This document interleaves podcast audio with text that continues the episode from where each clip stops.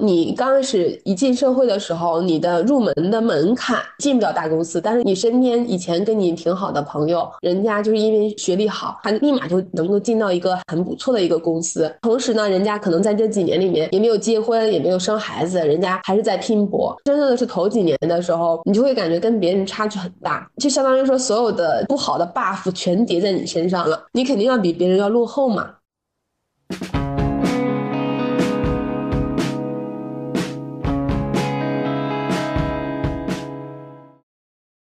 大家好，这里是将就一下，我是江旭。今天请到的一个嘉宾呢，他是一个在二线城市生活，但是拿到了大厂 offer，在工作了三年以后又选择裸辞，然后又回到了二线城市。他的生活经历呢，我觉得还是蛮有意思的。包括我跟他本质上算是老乡，在小红书上无意识刷到他，就跟他发私信，邀请他来录一期。请今天的嘉宾大美来打个招呼吧。大家好，我是大美，今年三十三周岁了，刚从大厂裸辞回来，回大连。之前是在杭州这边大厂干了大概是三年左右，从事的一直是组织文化这一个比较小众的这样一个领域，大概做了十年。应该是刚刚裸辞两个月，准备回大连去做企业文化相关的咨询的这样自由职业。现在的话是处于一个 gap 期吧。其实我在看小红书上你的帖子的时候，有一点我觉得很厉害。其实你不算学历特别好的，然后你回到大连工作了几年，但是你还能拿到一个超级大厂的 offer。我想知道是因为什么原因你拿到了？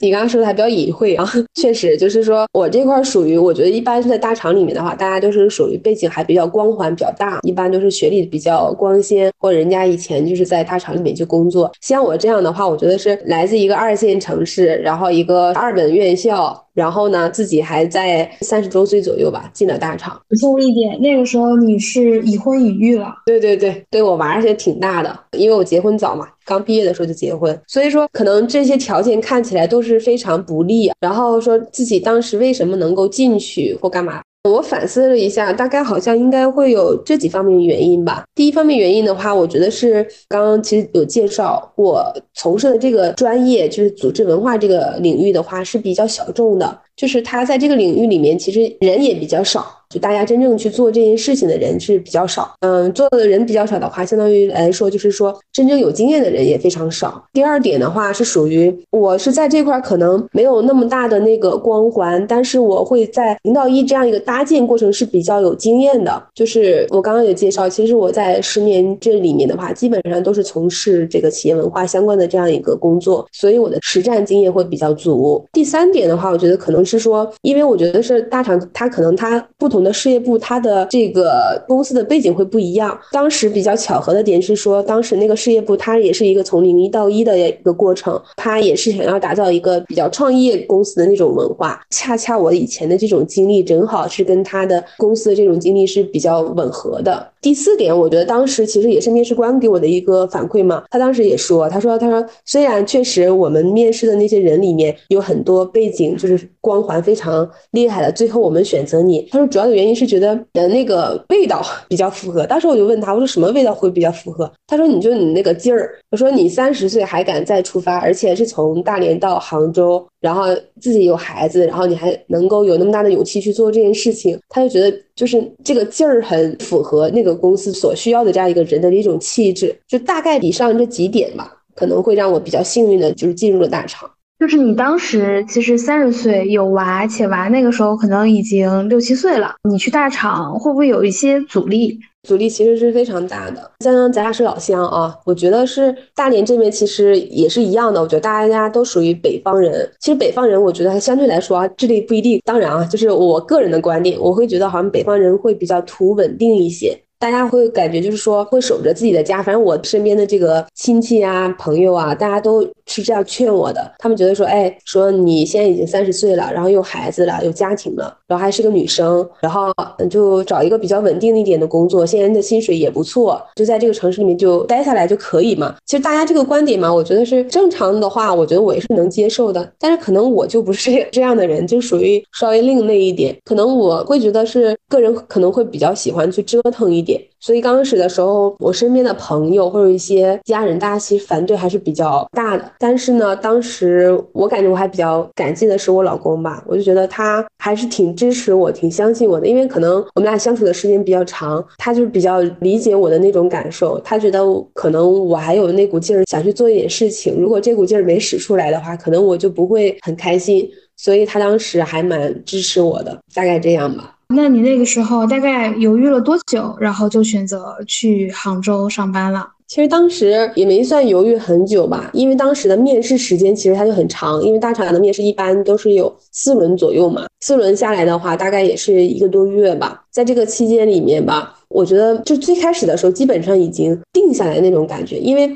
像我这个小众的领域，在一个二线城市的话，很难有一些大公司能够接得住你。所以说，只有那种互联网公司又比较大的这样一个公司能接得住你，或者说他才会设置这样的岗位。那我当时想说，那我以后还想在这个领域去发展，然后我需要一个强大的背书，那我必须得出去，就是很多一些客观的因素就逼着你嘛。然后所以当时我觉得，那就定下来，基本上就说给自己三年的时间，到时候再回。来就大概这样一种想法，其实也没算特别犹豫，就是心里面有数。那其实从你一开始决定去的时候就已经计划回来了。还是说，其实当时你也抱着说，如果我在杭州发展的比较顺利，我整个家也可以搬到杭州，有考虑过这个方向吗？我最开始去的时候，基本上就说定下来就一定要回大连嘛。但是中间的时候我有动摇过，然后我就去衡量嘛，因为我觉得确实杭州这个城市我还比较喜欢，那个城市还是比较，首先它的环境，还有它的人文，以及它的那个就业环境各方面都还比较好嘛。但是呢，后来也衡量了一些，就是父母吧、孩子还有老公。他们都要为我这样一个决定去变化很大嘛？其实，在这个过程里面，也是跟他们去，应该是前大半年左右吧，我还为这个事情焦虑了一段时间。但是后来真正碰下来之后，发现其实可能不是特别合适。后来我觉得是说，如果我再早一点去这样一个大城市的话，或者怎么样的话，可能我还会去改变。但是后来我觉得综合来去看的话，不太适合。然后呢，后来就铁下心来，三年之后必须得回大连，基本上就为这段经历去做一些铺垫，做一些准备，大概是这样子的。那你有考虑过说这个时间可以不是三年，它可以是五年或者时间更长？因为你应该在这个阶段也能够去经常的回家之类的。我当时定的这个三年吧，因为我觉得好像是跟我这个工作这块比较相关嘛，就是我们组织文化吧，基本上就是我以前经历过的从零到一这样一个搭建过程，基本上就是你把它看成一个独立的项目来去看的话。大概是在就是两到三年就能差不多，就是它从最开始的这种搭建到后面的就 run 这样一个项目，基本上就建差不多一个雏形，就 run 的差不多了这种感觉。如果说像你刚刚说的五年、十年，那当然会更好。但是对于我来说的话，我就觉得属于什么抛夫弃子啊。然后我就觉得我的时间可能相对于其他人来说的话会更宝贵一点。然后又从这个项目就是本身这个专业这个角度来说的话，那我觉得三年对我来说这样一个文化的这种建立还干嘛，基本上就跑的差不多了。然后另外我在这个大厂里面该学的东西或该度的也度的差不多了。因为我觉得我不是奔着说去就是往什么人家 P 九 P 十那那种大佬那边去奔，我只是说想去镀个金，然后呢想在那个环境下去看一下他们的这个运行机制是什么样子的，以及我真的能够把我手头这样一个从零到一这样一个搭建过程去跑完，大概是这样一种考虑吧。所以我就拍了一下脑袋，就是说三年左右，因为之前有过一些搭建的这种经验嘛，大概是这样子的。那你一开始进入到杭州的大厂之后，你会顺利吗？就是你是无缝衔接丝滑入场，还是说你还是有一些磕磕绊绊的？答案肯定是磕磕绊绊的啊！我记得当时好像有一次特别深刻的，大概是凌晨两三点钟左右吧。然后我自己在那个出租屋里面就哭了嘛，因为我在那边没买房嘛，就在租房子。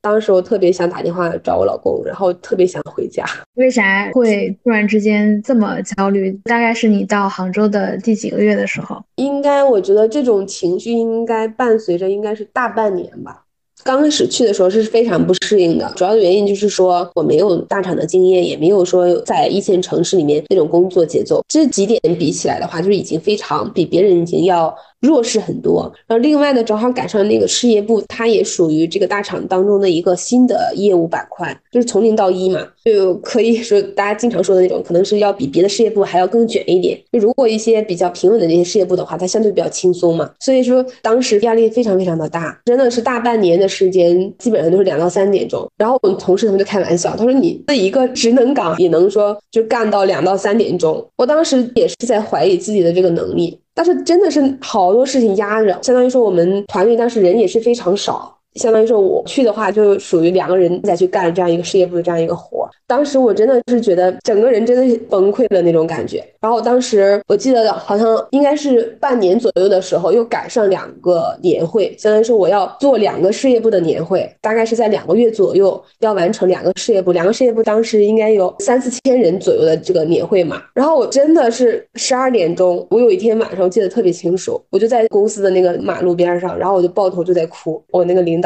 跟我俩关系还挺好的，然后他就安慰我，我们俩就在马路边。他就慢慢帮我去捋这个事情嘛，因为确实就感觉就是当时那种脑子里面全都是乱的，就感觉所有的压力就是敲到你脑子上的时候，你就觉得妈的，我真的不想干了，就想走人的那种感觉。但是后来的时候，一点点去想嘛，毕竟就是还是成年人，还要回到现实，然后我就慢慢去理，在想说，那我怎么可以去适应这样一个环境？后来呢，我就发现第一点就是要比别人再努力一点。因为我发现身边那些特别有光环的人，就是背景那么好的人，大大家也是非常拼命的，非常努力那种。然后我当时就想，那我这样一个资历这么差的一个人，跟人家肯定要比别人更努力嘛。人家那么优秀都努力了，然后你资质那么差，你再不努力，你肯定要比别人更差嘛。所以我当时就是说，那我每天比别人再努力一点，那可能我真的就是每天都要干到两三点钟。第二点的话，我当时总结就是说，我觉得也是大厂教会我的一个比较好的点，就是要疯狂的复盘学习。就你每做一件事情，然后你哪些东西你做的不好，然后你就要复盘。当时我还去找一些身边非常优秀的人去聊天，就利用中午吃饭或者晚上吃饭的时间，一年下来的话，大概是找了五十多个人，然后我就跟他们去请教。去跟他们去请教一些方法，就那些很牛的人，我就去总结他们那些非常牛的人，他们怎么去做事情，然后他们怎么在这样一个大厂的这样一个职业规则下去好好的生存下来。最后一点的话，我觉得当时压力大到就感觉每个周末我就选择一天，周日或者周六一天，我要完全的空下来放松。我当时基本上是骑车、徒步，然后让自己完全的抽离出来，要不然我就感觉我整个人就要崩溃了那种感觉。所以我就是单独花这样一。天的时间，让我自己的精神状态也调整好，这样子的话，基本上就 landing 下来吧。看来就是你经常，第一是你远跟你的丈夫跟孩子，然后你经常下班很晚，那在家庭生活的这一部分，你怎么去补充呢？说实在，其实真的是没有什么家庭生活，真的是这样。因为我觉得当时那个时间，你每天真的是眼前的最大的那种矛盾，就是说你先在这个大厂里面先活下来嘛。你先能够在这里面先生存下来，第二再去想说家庭这块怎么样。当时比较好的点是我妈和我老公这边都是我非常强大的后盾，然后他把家里面就是照顾的都都非常好嘛。因为我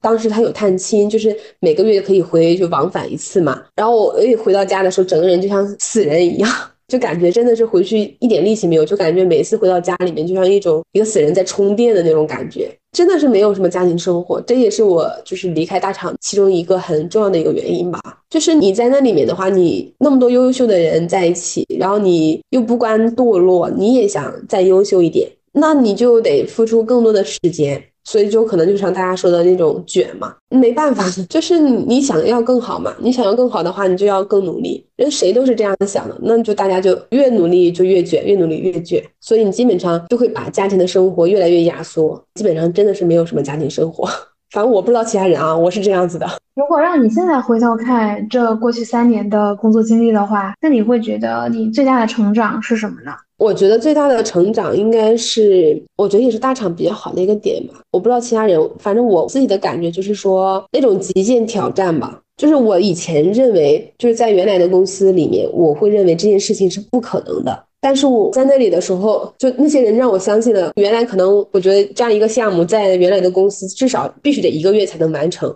但是在那里真的就是一个星期你就把它干出来了。然后你刚开始的时候就觉得这事情是不可能的，但是你的目标给你拍下来了，然后你就不断的要去想尽办法，反正就是非常极限那种挑战，最后你就把这事情干成了。干成那个事儿的那一刻的时候，你还是非常有成就感的。就感觉自己好牛啊，就感觉自己怎怎么这么牛。然后后来就慢慢的养成这种习惯，他可能在生活里面就是变成一种能力吧。就是你在生活里面，或者说就面对我裸辞这件事情的时候，我心里会比较有谱，就是自己会觉得这个事情好像在这一段时间里面我是能够搞定的。以前可能觉得这个事情很难的时候，我就会有点胆怯，就会觉得有点怕。但是现在好像我就觉得是啊，那这个事情它就是一个困难，那这个困难我应该怎么解决？我怎么去压缩时间？怎么去用最快的方法把它解决掉？然后这个我觉得是在那里面收获最大的一个点吧，就会让我能够去。Hold 得住我的那种，说大一点的话，感觉能够 hold 得住自己的人生；说小一点的话，就感觉对很多一些事情非常有自己的掌控感，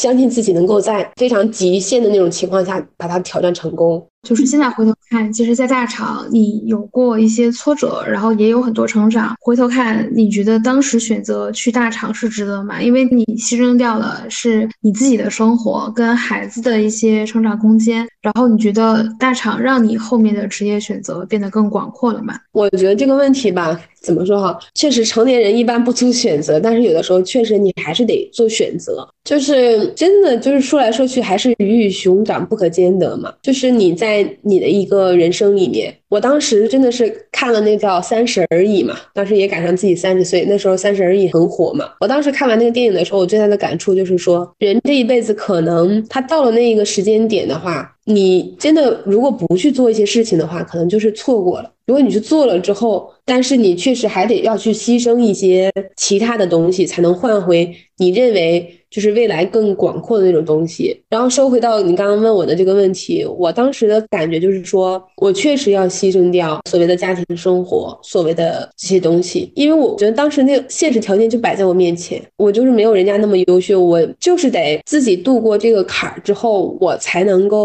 让自己感觉到突破了，突破了之后，我的人生完整了。然后我在我三十岁的时候就做了一些让我自己不后悔的事情，而后的话，可能像你刚刚问的那。个问题是不是我的这个职业会更广阔了，或或怎么样？我当时的那个定位是觉得这三年我是必须要突破的，因为我要去转自由职业。转自由职业的话，我必须得有一些自己的背书。虽然说可能在大厂现在来说的话，也就大家也比较普遍，但是我觉得对于我这样一个比较普通的人来说的话，我觉得是一个非常大的这样一个突破，或者是一个。需要的非常必要的一个背书，这对我日后的去转自由职业真的就是有很大的一些帮助，而且就是我必须得做这件事情，我后续的一些想法或者我期待的生活才能够去有这样一个结果，所以我就觉得说。你说值不值得？就是如果是按照我自己最开始想做这件事情的目标来说的话，那我肯定是觉得这个事情是值得的。但是如果说在这个过程里面确实牺牲掉很多一些家庭生活、孩子的陪伴、成长，我觉得这个是必然的。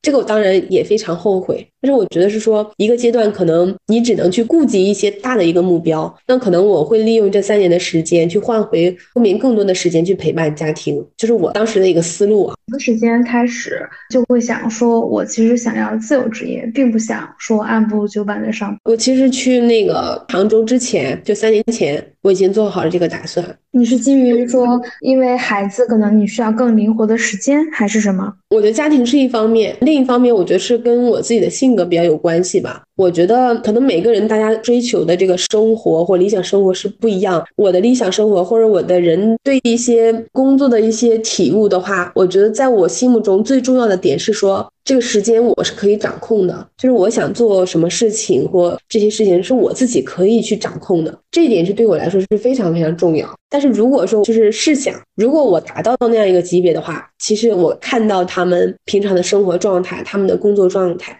我觉得那个不是我期待的，觉得那个对我来说没有那么大的意义。就是我更期待的生活是一种时间我可以掌控，然后呢，我可以去做一些我认为非常有价值、有意义的事情。但是你在大厂里面去做很多事情的时候，真的是说实话，你就是为了拿结果嘛。大家做很多事情其实也是迫不得已，所以到最后的话，可能会去失去了做这件事情本身的价值和意义。我好像有点属于那种你说的有点清高吧，我觉得也不算清高，就是有点内心的那种小洁癖。我会觉得说，说，如果这件事情很小，但是这件事情价值很大的话，我愿意去花时间去把这个事情做好。他这件事情给我换来的这个成就感，要远远大于说最后我做这件事情获得的利益就是很大。那个我觉得每个人的价值观可能不同吧，我可能会比较在意这一点上。那我看你的小红书上，其实你还做了很多裸辞之后的计划，你能跟大家讲一讲你的计划吗？其实也没把小红书当成自己的主业，就是想把它当成自己的一个记录这样一个过程嘛。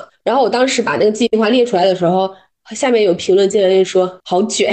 我当时还挺难受的。但是后来想想，确实也是挺卷的。首先，我是做了这样一个计划嘛，就是我做了一个全年的一个 OKR 嘛，Gap 做自由职业这一年里面，我的全年的这样一个 OKR，以及每个月的复盘，然后每周我大概要工作的重点是什么？总结起来的话，大概是这几条吧。在主页上的话，就是围绕我的老本行这个组织文化这块儿，我想去把它去做成一个咨询项目这块的工作嘛。这块的话，主要是我我是跟我的老师这去来去做一些品牌文化方面的一些项目，这应该算作是一个非常我的一个主业吧。这是第一个。第二个方面的话，大概会去做一些业余的一些东西，就是做一些自己想做一个回到家乡、回到大连的时候，想去建立这样一个自己的一个圈子。我们初步定它叫。去客厅，就是通过一这样一个小客厅，去把很多一些有趣的人聚焦在一起，然后有自己的这样一个在大连的这样一个圈子。第二件我特别想做的一个事情嘛，第三件特别想做的事情，我一直内心里面特别想拥有一个院子，而且这个院子是必须得在海边的，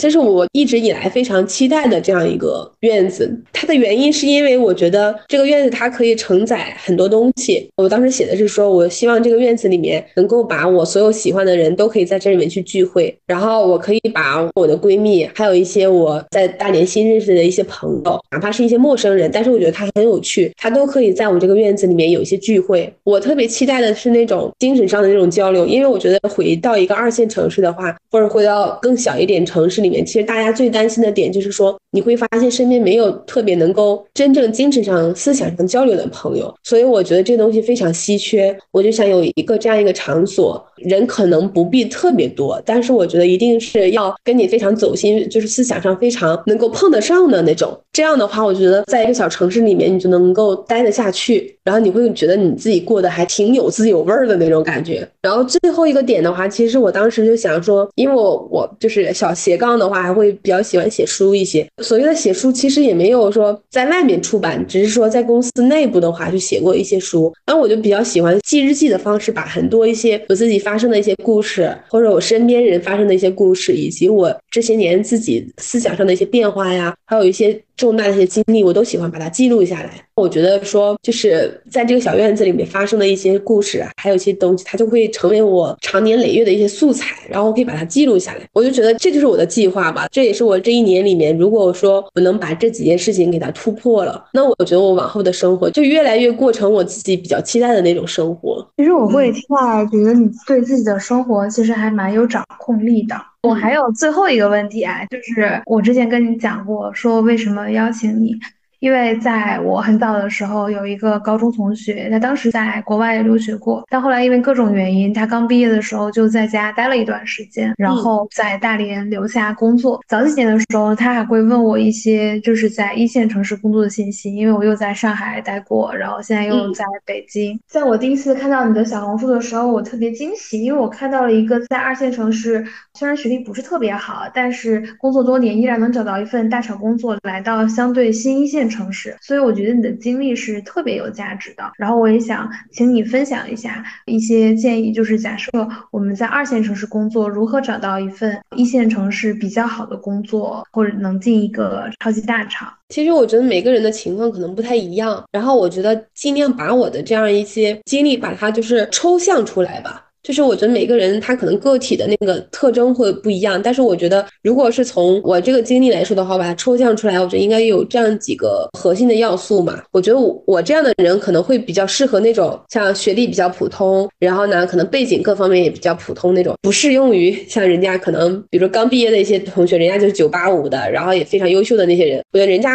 就是怎么说，他的选择权会非常多嘛。我觉得我是代表那一类比较普通的人，我觉得应该是有以下几。几个点吧。第一点的话。我觉得是说，因为在你刚毕业的时候，那头两三年左右吧，其实你的学历其实就是你这个进入社会的一个敲门砖嘛。而且你基本上，如果你的学历各方面不太优秀的话，你没有经验，真的是很难进到那个大厂里面。这个我觉得是一个非常现实的问题。那可能我觉得就是需要忍受两到三年的时间，但是你这个两到三年的时间，最重要的事情就是要找准赛道。如果以我为例的话，其实我当时找的一个赛道是一个比较小众的，因为我觉得如果一个小众的领域的话，它刚开始比较冷门，但是呢，它又符合这个，比如说互联网这样一个特点。假如说像组织文化、企业文化这个，它属于这个互联网这样一个标配，那它其实。它的稀缺性，那相对应的，它需要的这样一个人的话，可能在市场上也比较稀缺。那在这种情况下，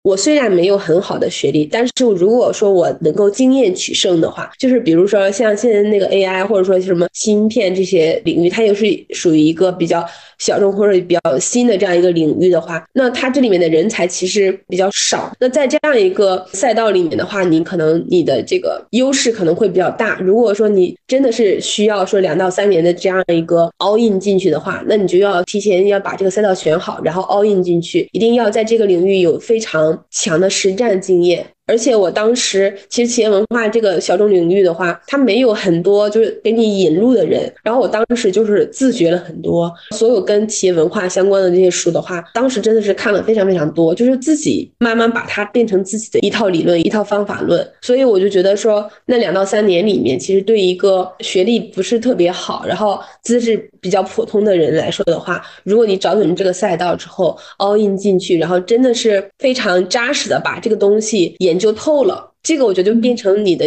另一个核心的一个竞争力。这一点我觉得是非常非常重要的。然后再一个点的话，我觉得就是说，你还是要有一个非常强的一个目标感吧。我觉得我是在每一个阶段里面，相对来说是比较有掌控感的那种。我对我的生活确实是比较有掌控感的。虽然是说资质没有别人那么好，但是我觉得每一个阶段里面，我自己的目标，我是在脑子里面是有场景的。比如说这一段时间里面，什么下一个五年这个期间里面，然后我想过什么样的生活，我是用一个感性的场景把它描绘。出来，比如说我住在哪里，然后呢，我身边是一群什么样的人，我大概再去做一个什么样的事情，我都会是在我脑子里面是有像那种过电影一样的那种感觉。就是这种很强的掌控感或者目标感，会让我有非常强大的那种执行力。就是好像就会感觉到你能看到你未来的生活什么样子的，然后你把它拆解出来，就一步一步能够去能够去靠近这个目标。这会让你就比那种你写出来那种非常理性或者非常数字化的东西会更有感染力。就我每次当我很沮丧或者说自己比别人要慢了一拍的时候，然后我就会再在脑脑子里面去过那个场。景就是期待的那种生活的那种场景，然后我就会让我很兴奋，就会又重新那种打鸡血一样。哎，我只要再去努努力，我就可以把这个生活的这个小目标能够去再实现，就大概这种感觉。第三点的话，我觉得非常重要的一个点就是说。你一定要有一个你生活当中你非常期待的一个对标的人，这个对标的人是非常非常重要的。我当时的一个这种做法就是说，就是我的老师嘛，我的恩师嘛，当时就是认识的这个做咨询这个老师，我当时是在刚毕业的时候就看到他。然后我就觉得我以后特别想要成为他这样的人，我当时就跟他去建立成一个朋友关系。我可能跟他交流的时间不会特别频繁，但是我基本上是每过一年，或者说每过一个重要的节点，我都要去跟他去交流一下。然后我就跟他去说，比如说我在下一个阶段，然后想达到你这样一种状态的话，我大概还需要去做哪些准备？他就是怎么说好呢？我觉得就是一个跟你非常想期待成为的那个人，他在不同的阶段给你的这种建议，一个是非常中肯，再就是说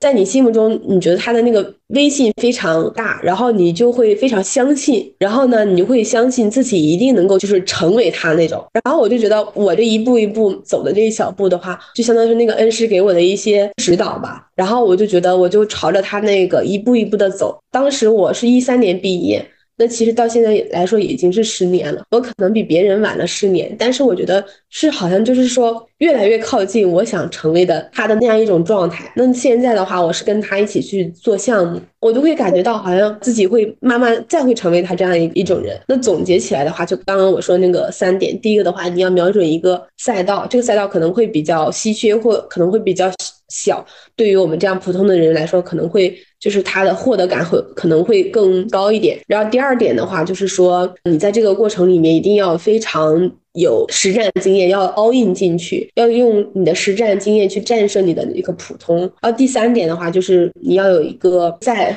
现实中非常活生生的这样一个对标的一个人，你想成为的这个人，然后你去设法跟他建立一个关系，然后每隔一大段时间跟他去交流，让他去帮你指导，你在下一步你大概需要去补什么样一个短板。反正我大概就是这样去去做的。我听到你讲的很多点，我都很有共鸣。就是在你说到你对未来生活的想象的这一部分，就是在我大学刚毕业的第二年，我回到了学校，就东财。然后这个老师其实是没有教过我，但是我在读大学的时候做 TDX 做过很多次，其中这就是一个他请过的老师。然后他就跟我聊说，那个时候我已经刚去上海已经一年了，在那个时候，其实我在一家不到十个人的初创。游学公司，他问我未来想做什么，然后我一会儿说，我说我住在五角场附近，我想读研，然后读什么文学创作啊什么之类的。我说我特别喜欢大研理工那个小房子。我说我看到那些教授的生活，我真的好羡慕啊。学教品牌学，在业余时间做很多心理咨询，他就跟我讲了说中国的这个大学的教育现状是什么样子的，有什么样的人才能进入到大学做老师。然后我听了一下，我就明白，其实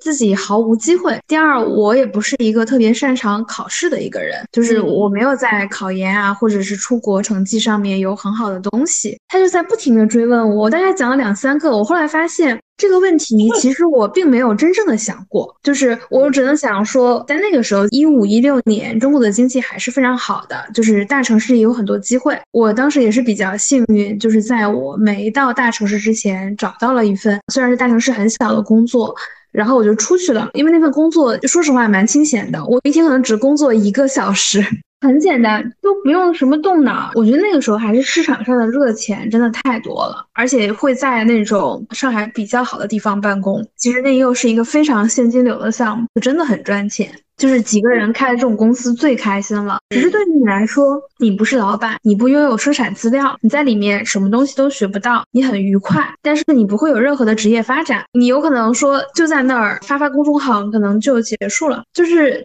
是在那一年，然后我回到学校的时候跟老师聊天，就在他的反复追问当中，他就跟我讲说啊，其实你不知道你想做什么，这件事情当下没有那么重要，你闭上眼睛，然后想一下五年后的你要过什么样的生活。我一开始也是想不出来的，说我要过一个什么样的生活。他说那你就想说啊，你穿什么样的衣服，在什么样的地方工作，跟什么样的人的交流，你去努力想象。这个非常会引导你哦。对对对对，他说你想象一个画面，然后我们再根据这个画面。然后再去匹配，看哪些工作可能是合适的，那可能就是一个你想要去的工作。然后这个他跟我讲过的这件事情之后，我变成我每年我都会让自己花一定的时间去想象一下，说我想要一年后过的生活是什么样子。我可能已经不一年后了，但是我会发现，我跟你是非常像的，这这个点是非常非常像的。我曾经有过一段职业非常迷惘的时间，就是在我二十八九岁的时候。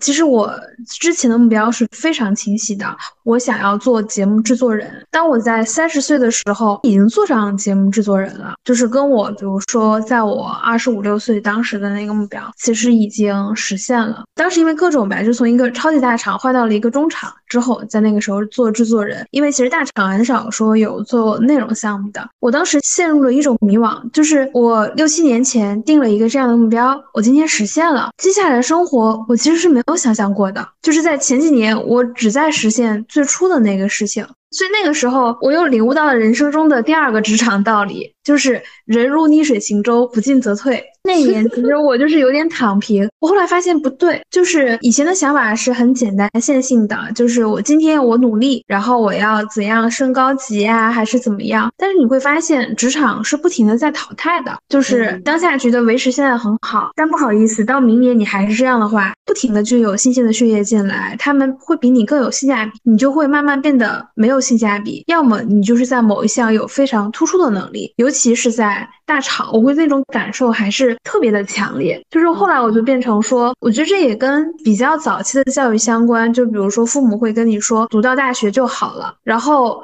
后面几年，我发现读到大学又是一个新的开始。然后你要慢慢接受一个人生现实，就是人一辈子都要努力的。他不可能说大学那张文凭可能就够你用两三年，就是你的通行证。然后可能大学证书这事儿过了四五年，它就没有用了，大家就开始看项目经历了，变成你工作经历，就是你到底你在过去的经历里面有没有拿得出手项目？如果拿不出来，那可能不好意思。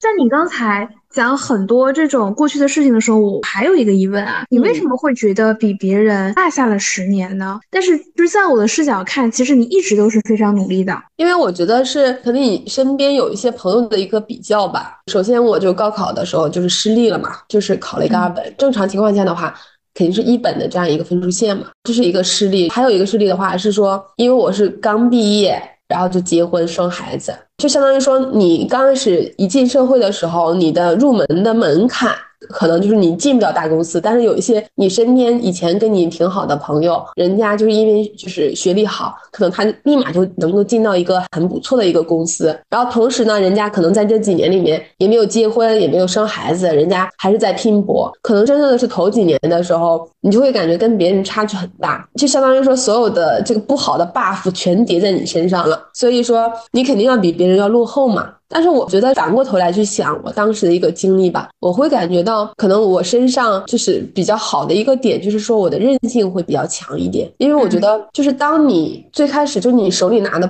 不好的那个牌的时候，你就要认命，它就是不好。那它可能就是需要你，比如说两到三年或者三到四年这样一个过渡期，因为你的努力，别人也在努力，只要你努力的话，你就可以很好。其实我觉得他这个是很现实的这个问题，但是你要去接受，说你要去相信，尤其是我当时我那个小学的老师跟我说的一句话，我印象非常非常深刻。他说他从来没有看到过一个人非常努力，结果他最后生活过得很不好。就是这句话翻译回来就是一个正面的话，就是说只要你很努力的话，你最后过的生活肯定不会很差。所以我就非常相信这句话，我就觉得说，那我最开始起点比别人差，那我可不可以一直努力呢？就是说，我没有别人那个学历好的话，那我可不可以后期一直学习的话，那社会这个大学会让我去锻炼很多一些我的项目的经验，或者说我自己的这样一个比较系统的，因为我是比较喜欢读书嘛，当时就是给自己立下的目标是每年必须读到五十本以上的书，不能低于它。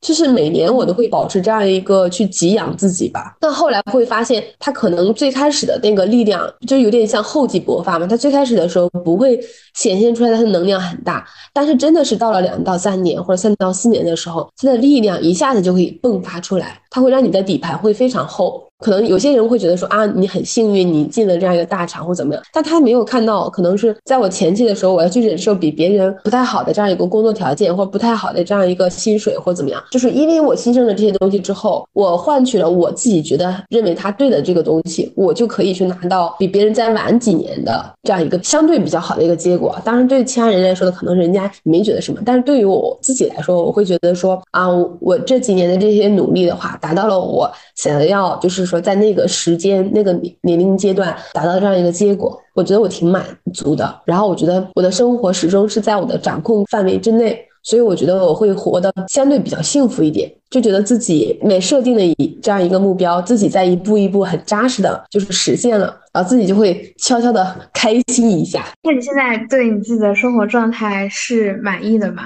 对啊，我觉得我现在是比较一种兴奋的那种状态吧。就是兴奋的点是，可能每个人的性格不一样。就是我是那种就是比较喜欢折腾的那种感觉。我觉得当我达到了一个就是我事先设定的那个目标，像你刚刚说的那种，可能你当时的目标是成为一个节目。的制作人，当你实现了之后，你可能会躺平一段时间嘛，因为你可能还没有去想后续你想要去什么样的生活嘛。那我可能是那种穷人家的孩子嘛，早当家嘛，还 是咋回事？我就觉得，我当我这阶段我有这样一个目标之后，其实我下一阶段的那种目标我已经顺带的就想好了。就是那种好像没有给自己特别大的那种空白期、躺平期那种，因为我觉得我定义我的这个裸辞，我觉得它也是一个非常大的一个需要突破的点。我的裸辞的原因是因为我想去转型自由职业，我觉得我每一个目标我都是非常 all in 进去。你想做一件事情的话，可能有些人他的那种经历是属于都可以并行，但是我的那种性格就是属于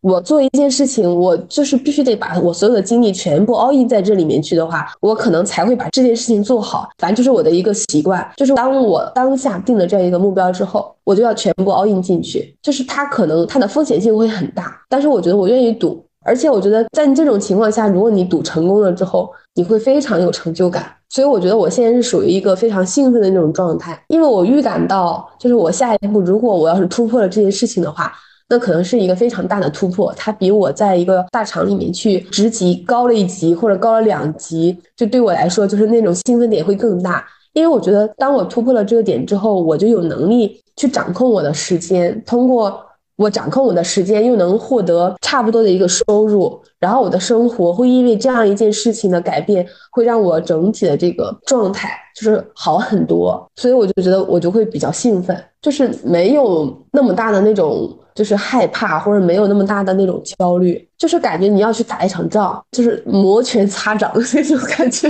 我觉得你真的还是那种活力满满的人，就是随时随地都充满着能量。也不一定嘛，我觉得每个人可能都会有一段迷茫期或怎么样嘛。我觉得我在裸辞之前有一件事情让我觉得可能就是为我充了很大的电吧。我采访的就是五十多个我认为他很优秀又非常有趣的人。曾经想过，我就我未来的生活是什么样子嘛？但是它可能会是一些碎片的那种感觉，就大概拼凑出来一个场景嘛，像你老师去引导你的那种状态嘛。缝隙之间，它可能就是没有那么顺滑。当我跟这五十多个人去聊天完了之后，比如今天可能我跟江旭这边聊，然后你身上的一些优点，或者你对生活的一些期待，还有一些比较好的一些东西，我吸收完了之后，可能就会帮我去把我的那个期待的那个生活的一个小角落又给补齐了。然后当我去采访了五十个人之后，我就会发现，我从他们就有点像你去拼一个蓝图，然后你从这些人里面去找出很多一些精华，然后最后拼成一个你觉得啊太完美了，这个就是我想要过的生活。而且我看到这些人在他们的生活里面实现过、成功过，然后我就会觉得是非常相信这件事情。就比如说我当时采访了一个是在台州的一个人，他是那个叫五月的一个主理人嘛。当时给我了我非常非常大的一个鼓舞。他年比我大，至少大个五六岁以上吧。他之前是那个厦门大学的一个研究生，当时他毕业之后去了这个台州，就误打误撞进了这样一个小城。然后在那个小城里面，他刚开始的时候到那个城市里面的时候也是非常的无助嘛，就感觉身边没有跟他交流的人。后来呢，他就自己去建了叫五月这样一个 IP，然后这样一个链接小城年轻人的这样一个事情。后来他慢慢把它做成一个跟当地文旅局这样去合作，去共同去推这个什么泰州文。文化这个，然后他在那个小城里面能够活得非常的滋润，因为他的这样一个号召，把这个小城里面或者城外很多台州的一些有趣的年轻人链接起来，然后通过很多一些他发起的一些活动、一些项目，然后这些人能够就走在一起，然后能够把这些所谓说当地的本地文化、在地文化能够建立起来。然后我觉得真的他好棒啊！然后我当时他就给我非常大的那种信心，就是说他虽然是在一个小城里面。如果他非常坚定他想做的这件事情很小众的一件事情，但他最后也是把它能做成了。我想，那同样的，我还比他年轻。我回到这个城市，这个城市可能也还不算特别小城。然后呢，我觉得我身边的一些朋友还干嘛？我觉得我也可以把他们号召起来，我也可以去做一些我认为很对的这个事情。我也可以在这样一个小城里面生活的比较滋润。我就觉得啊，我在现实生活中看到这样一个蓝本，然后他又告诉我他当时碰到了哪些坑，他当时用了什么样的方法去给他度。过了，那我觉得，那我就完全是可以去实践啊。我就觉得说，他可能就是时间的长短的问题，但是我觉得我一定是能够实践的，就会让你很盲目的自信。让你相信你期待的那种生活一定会实现。而且这些有趣的人，他们的那种灵魂，他们的思想，就是会感染你，就是让你很兴奋。我觉得这种力量是太强大了，所以我就觉得，哪怕是回到一个小城，回到一个地方的话，我都要去在这个小城里面去找到这些非常有趣的人。我觉得只要有那么几个人的话，他就会给我很大的力量，就会让我觉得我在做这件事情的这个过程里面就不会孤单，就会觉得自己一定会越越来越好，一定会实现这个目标。是不是有点太盲目自信了？我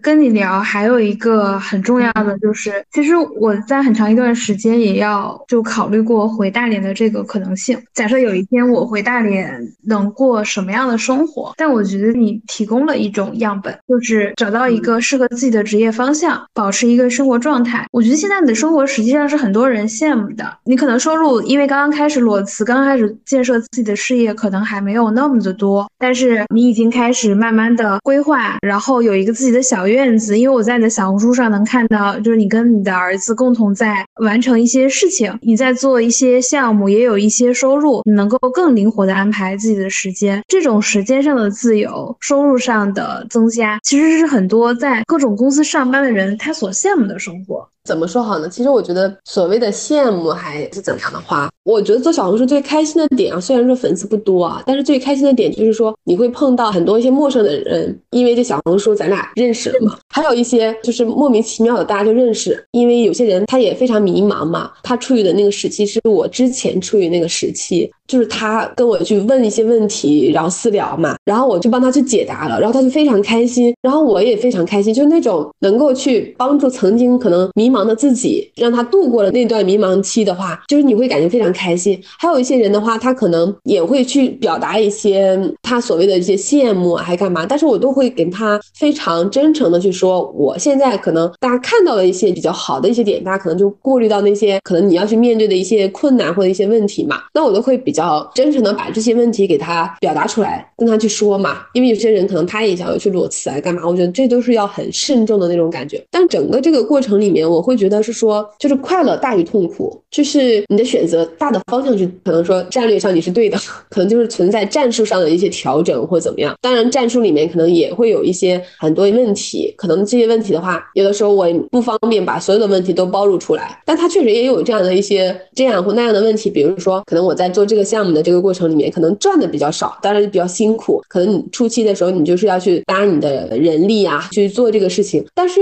它都是在去向好的，或者说都是朝你这个阶段里面设定的总体的目标去进发的。而且我觉得这个时间里面，可能最关键的一个点就是说，你要耐得住寂寞嘛，而且你要给自己足够的时间。所以我当时就是说，必须得给自己一年的时间。如果说你非常着急的去做的话，可能现在看起来很好的一些场景，因为我感觉大厂里面经常有这样一些问题，就大家就是太注重这个结果。比如说，我现在想去赚钱的话，那我有各种各样的方法，我把我的时间都填满。可能我挣的钱跟在大厂以前挣的还要多，但是我觉得我绝对不会做这样的事情。就是说我可能就是要瞄准自己觉得先最重要的，然后最难啃的这个骨头，我要把它啃下来。那这个过程里面可能会去面对，就是是说，比如说收入上可能会比之前会少很多，或者怎么样。但是我相信，就是可能到那个节点，只要把那个节点突破了之后，那可能我的收入各个方面的话不会比之前差。因为大家其实可能看到很多都感觉是比较好，怎么怎么样，但是其实并没有大家说的那么好那种。我觉得都是比较相对的那种感觉嘛。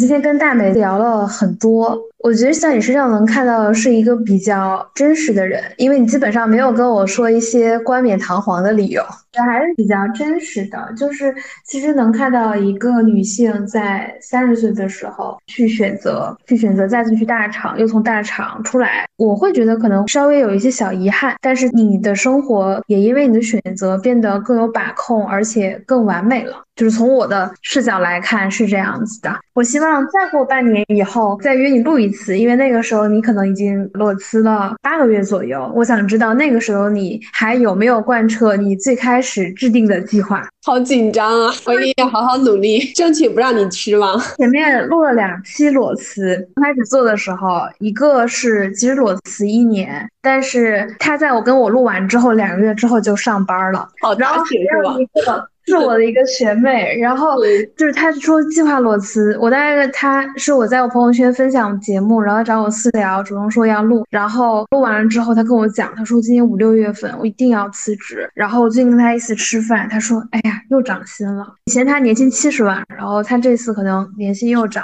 好凡尔赛啊！我说您这工作还是保持继续上比较好，因为还是一个女生，其实做产品经理还是挺不容易的。然后我说你周末 gap 就可以啊。其实你最开始设定很多目标，比如说要去故宫、去国家博物馆或者去摆摊什么，其实你周末都可以实现这些事情，未必需要裸辞才能实现。请慎重。他是已婚但没小孩的状态，但他说实话还是有点累的，就是现在还是经常十一十二点在下班，而且是一个非常持续的状态。就是我前面录了两个裸辞的人都在我录不久之后，都要么就是重新找了个班上，要么就是升职加薪又继续上班了。所以我还是很想说，再过几个月的时候再跟你约一起，想看看这个时候的选择依然还是裸辞吗？还是说那个时候你可能会上班，还是怎么样？我觉得那个时候的我可能会更期待和你录的这一期。对，我觉得是像你刚刚讲这个节目的初衷还干嘛？我觉得非常好的点就是说。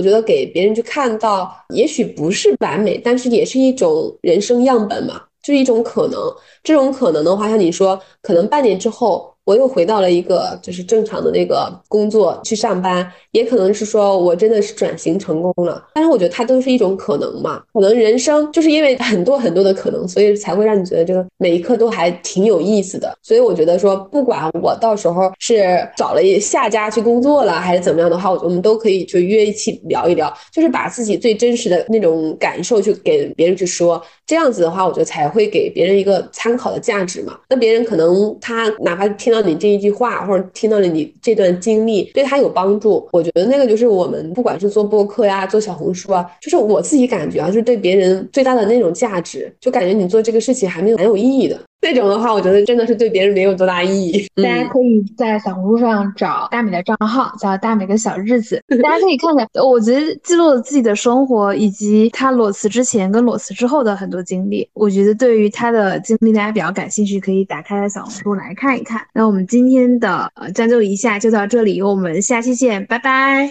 拜拜。